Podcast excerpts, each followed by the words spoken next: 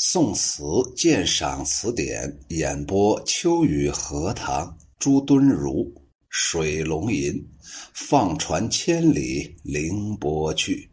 水龙吟放船千里凌波去。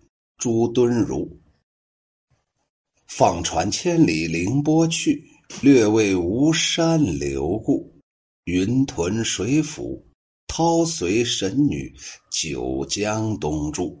北客翩然壮心偏感，年华将暮。念一松旧饮潮游故友，南柯梦俱如许。回首邀分未扫，问人间英雄何处？奇谋报国，可怜无用，晨昏白雨。铁索横江，锦帆冲浪，孙郎。良苦，但愁敲桂棹，悲吟两府，泪流如雨。水龙吟是一个词牌，秋雨荷塘原来解读过，在此别过。凌波凌渡去呀，还是凌波去呀？零和度，那这块他就写错了。刚才这块我读的时候啊，是凌波去，让我再搜一搜啊，看看我看的这个网上这个东西啊，有的时候不准确呀，那就是凌波呀，都是凌波呀，怎么能能出现个零度呢？让我看看啊，让我看看，到底是怎么回事啊？凌波去，乘风破浪而去，凌和度。都是愉悦，那就应该是零度去。既然有这个度的注解呀，略为就是稍微，形容时间很短暂。吴山呢，泛指江南的山。留故指的是停留瞻望。水府指的是新官的名字。也就是说呀，天呢就要下雨了。神女传说当中啊，朝为行云，暮为行雨的这个巫山神女呀，九江。指的是各个水汇流而成的大江啊，九是极言其多呀，九是咱们中国历史上最最大的阳数啊。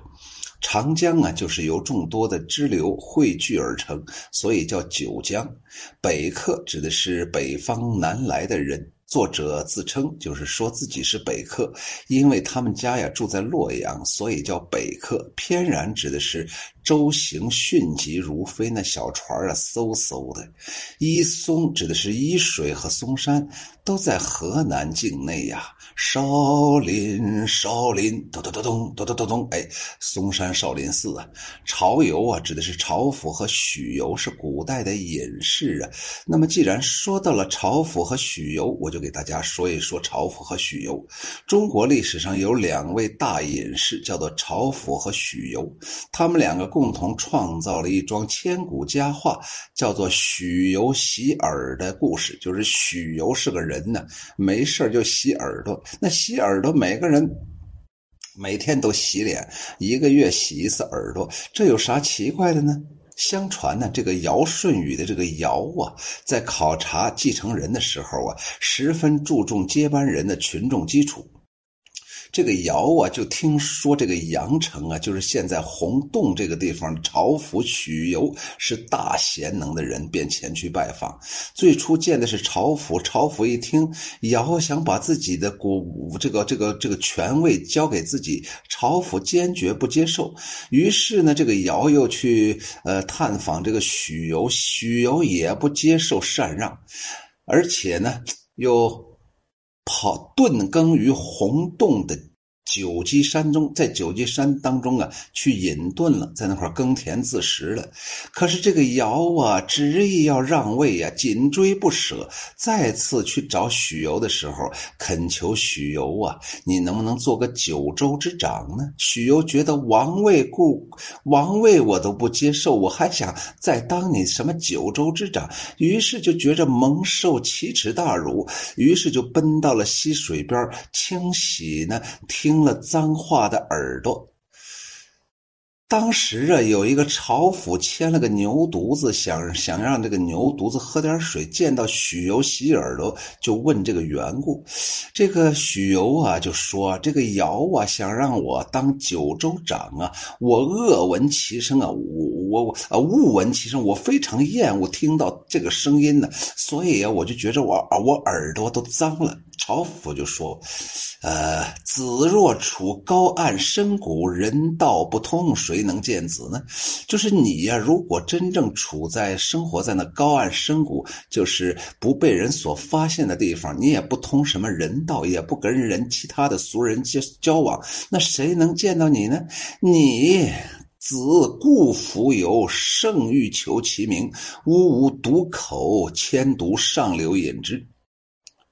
许由啊，本身就自恃高洁，没想到朝府比他还狠呢，胜他一筹啊！言下之意就说，你许由啊，不接受王位，你隐遁起来不吭声就罢了。哎，你还得你还生活在世俗之间，你在那儿装装装，还大谈你洗耳朵的缘由，好像你耳朵被人家尧所说的话给弄脏了。你不这就是另外一种沽名钓誉吗？哎。呀，我到下游去印牛，你在上游去洗耳朵，你不是有意的想要把我的牛嘴巴弄脏吗？你看看这朝府多狠呢！许由洗耳的另一个说法是在河南的颍水这个地方。不管是在哪儿，反正这个朝府和许由啊，是中国呀两个高人。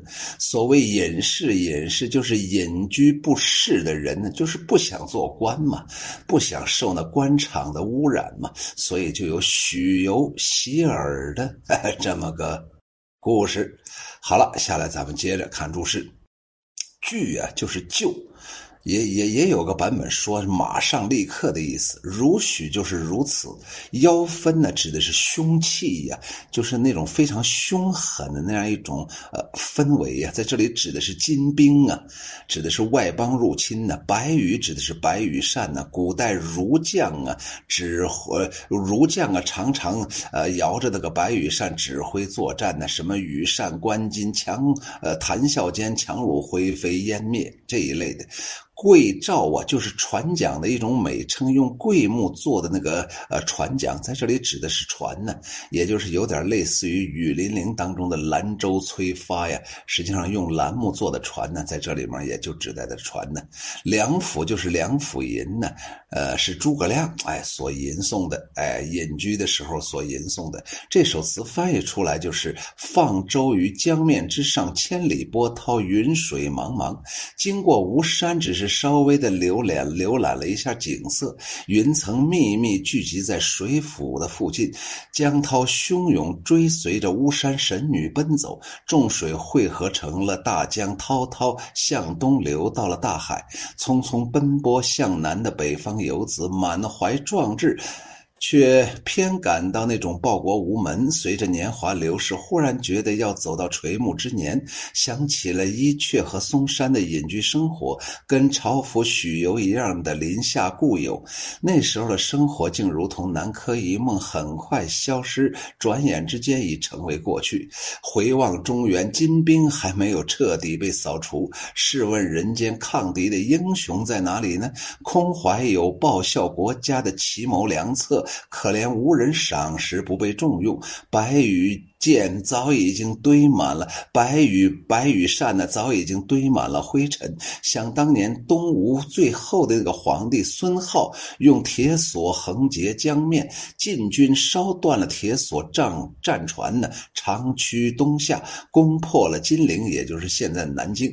吴主孙浩呢，被迫投投降啊，心情那家伙是无比的悲苦啊。如今呢，我只能自自己发愁，呃，然后敲击着用桂木做的短桨，悲愤的低吟着那古曲《梁甫吟》，热泪像雨一样的横流，止不住心中万分的悲伤。这首词啊，是建炎年间呢，写在建炎年间，作者避难江南，舟行长江时候所写的。上一片写船上所见，引出了对成平时期，也就是靖康之难以前隐居生活的回忆。那时候天下太平，暗喻着时移世变、身世飘零那种感觉。下一片直陈时事，痛心妖分未扫，敌寇猖獗，英雄无觅。报国无路，只能筹敲贵诏，悲吟两府，泪洒江天。全篇集景抒情，呃，见货呀会会有一些叙叙事和议论，声调悲苦，忧时伤乱，表达了词人对国事的关切和壮志难酬的悲愤之情。词的上一片写去国离乡的感觉，词的开篇就展现了一幅开阔的画面，千里波涛，云水茫茫。词人放舟于江面之上，但美丽的江南山水只赢得了词人略为留步，这就暗示了曾迷恋山水的词人，此时已经没有心情陶醉于这烟云环绕的吴越山水。放船长江顺流东下的时候，除了略顾江南、江苏南部的大山以外。就只看到滚滚江水和片片白云，三四两句“云屯水府涛随女神”和“涛屯水府云随神女”是一样，是互文呢，用互文的这种修辞手法，形容长江之上云聚涛涌的景象。诗人面对长江的壮丽景色，不禁产生了感慨，所以紧接着就有了前料，紧紧接着就说：“北客翩然，壮心偏感年华将暮。壮心偏感年华将暮。”诗人呢，从洛阳逃到了南方，所以自称北客，自己有报国壮志，但是报国无路，年龄还是一天一天的老了，这怎能不使人感慨呢？其实啊，这还不仅仅是感慨，它还包含着诗人对现实的不满。正因为对现实的不满，自然会怀念过去的岁月，怀念过去的人和事。面对着青山绿水，词人想到往昔繁华的洛阳，回忆起曾游乐山水之间的一松的旧隐、潮游故友。他们是有时代特征的历史人物，代表着他们自身，同时又无疑是词人过去记忆的象征。旧隐故友，一定是让词人感慨万分呢。靖康之变之前那种疏狂，而且把自己放在山水之间的那种生活，已经永远成为过去，而且一去不复返。词人不禁长叹：南柯梦，俱如许，怎么突然就变成这样了呢？时光流逝给人带来的苍老和无奈，已经是人生当中的痛苦的事情了。更何况生逢乱世，国国国家将亡的这种悲痛。这怎么能是韶华已？这这岂止是韶华已逝、壮志不在的悲哀呢？也就是说，个体的悲哀呀，远远的抵不过这个国家的悲哀呀。下一篇由一个念呢，思念的念灵起，将生活的镜头拉回到了作者早年在洛阳隐居的时代。伊松指的是洛阳附近的一阙。嵩山，这里代指洛阳一带。潮游指的是唐尧时的著名的隐士许由和朝府，这里代指作者在洛阳隐居时的朋友。词人早年敦品力行，不求仕进。在北宋末年金兵南侵之前，朝廷曾征召他到京城。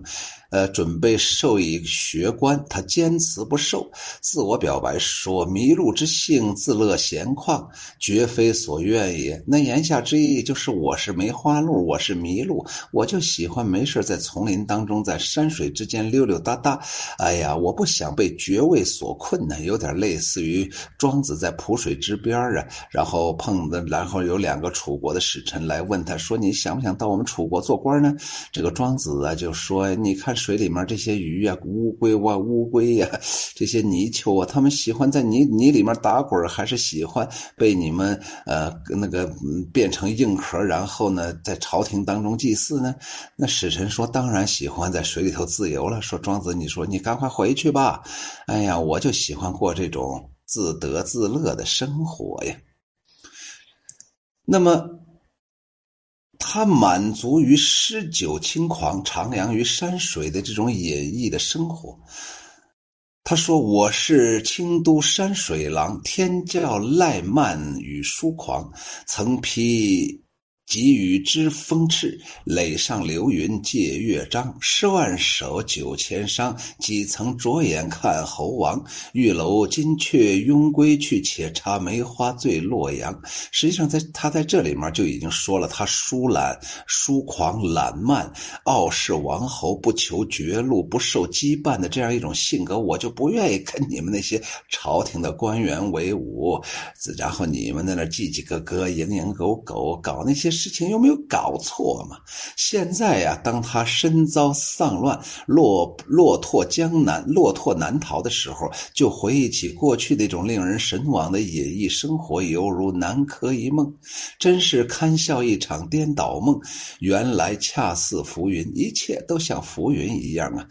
孔子也说过这句话呀：“不义而富且贵，于我如浮云呢。”所以下来人们就喜欢在诗词当中用浮云表示那样一种。呃，琢磨不定的，或者说那样一种自由、自由懒散的，或者说自己根本看不上的东西。梦醒的如此之快，醒来之后无处追寻。他对过去的演艺生活的向往，它的意义不在演艺生活本身，而在于他野役生活当时所带有的时代特色。封建时代呀，文人要隐居，必须有相对安定的社会环境。朱敦儒隐居在伊松的时候啊。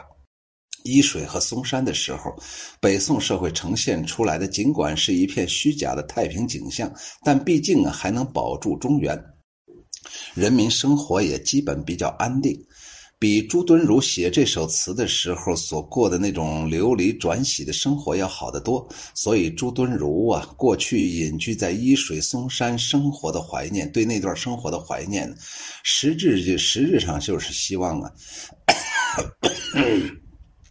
能够赶走金兵，恢复中原，回到以前的那个时代当中去，是爱国家、爱民族，当然也是爱自己的表现。全词啊，直抒胸臆，词情激越，将个人和国家的命运合为一体。整首词啊，是南渡时期词人个人情感的表现，展现了一个不同于神仙风致的志士形象。让我喝口水啊，有点呛住了啊，喝口水。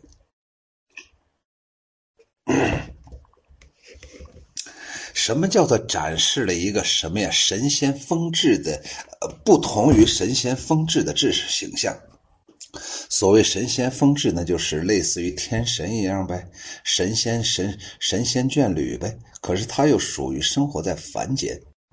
是一个活生生的人，有自己的喜怒哀乐，所以他说呀，展现出了一个不同于神仙风致的志士的形象。同时，词作折射出的是一个文人士大夫的历史命运。尤其是心怀理想志向而命途多舛的南安志士的前途，就是苟活于南方啊！但是他本身又是一个心有壮志的雄夫啊，可谓南渡时期一代士人的一个缩影。通过这么朱敦儒的这么一个个体，可以表现出南方当时啊偏安南方的这些。仁人志士到底是怎么想的？下来，我为这首词啊再啰嗦两句。整个这首词啊，都是都朱敦儒啊，是通过回忆原来生过往的那种幸福生活，来表达出他不对现在的生活现状的不满呢。原来呀，毕竟自己还可以苟安在北方洛阳，可是现在金兵南下，自己只能颠沛流离。所以说，个人的生活的那种宁静被打破，实际上由个体、由由由由由这个家自己的小家联想到了国。咱们这个中华民族啊，永永远把这个家国呀连到一块家国情怀，所以我们叫国家。这就是朱敦儒想要表达的真正的意思，只不过他是以词的形式表现出来的，所以呢，他在这里面用到的典故就是什么铁锁横江啊，什么羽扇纶巾呢，什么诸葛亮的梁父梁父隐呢，什么这个。朝游的呀，这个呃，这个这个呃，朝府和许由这种隐居呀，还有什么南柯梦啊，还有什么这个呃巫山云云云巫山巫山那个云雨呀，所以等整个这些这些典故放在一块，实际上都表达出一种随意、恬然自安那样一种生活。可是现在全都没有了。只剩下你，即便即便想铁索横江，可是金兵终将南下。好像这里面好像也预示了，即便在南宋偏安一隅，将来还是不可能有什么新发展。所以朱敦儒啊，也是一个大预言家，已经看到了宋朝必将被毁掉。朱敦儒啊，在这首词里表达了生而为人，生不逢时的那种悲苦啊。所以呀，我奉劝各位朋友啊，活一天就高兴一天呗。就像今天我跟一个朋友聊天的时候，我就说，真的很好。今天呢，我们都醒过来了，然后今天我们又可以幸福的过好这一天。至于明天咋样，让他玩去吧。水龙吟，放船千里凌波去。朱敦儒，放船千里凌波去，也许是零度去啊。略为吴山流故，云屯云屯水府，涛随神女，九江东住。北客翩然壮心偏感，年华将暮。念一松旧饮，潮游故友，南柯梦俱如许。回首腰分未扫，问人间英雄何处？奇谋报国，可怜无用。晨昏白雨，铁索横江，锦帆冲浪。孙郎良苦，但愁敲桂棹，悲吟两府，泪流如雨。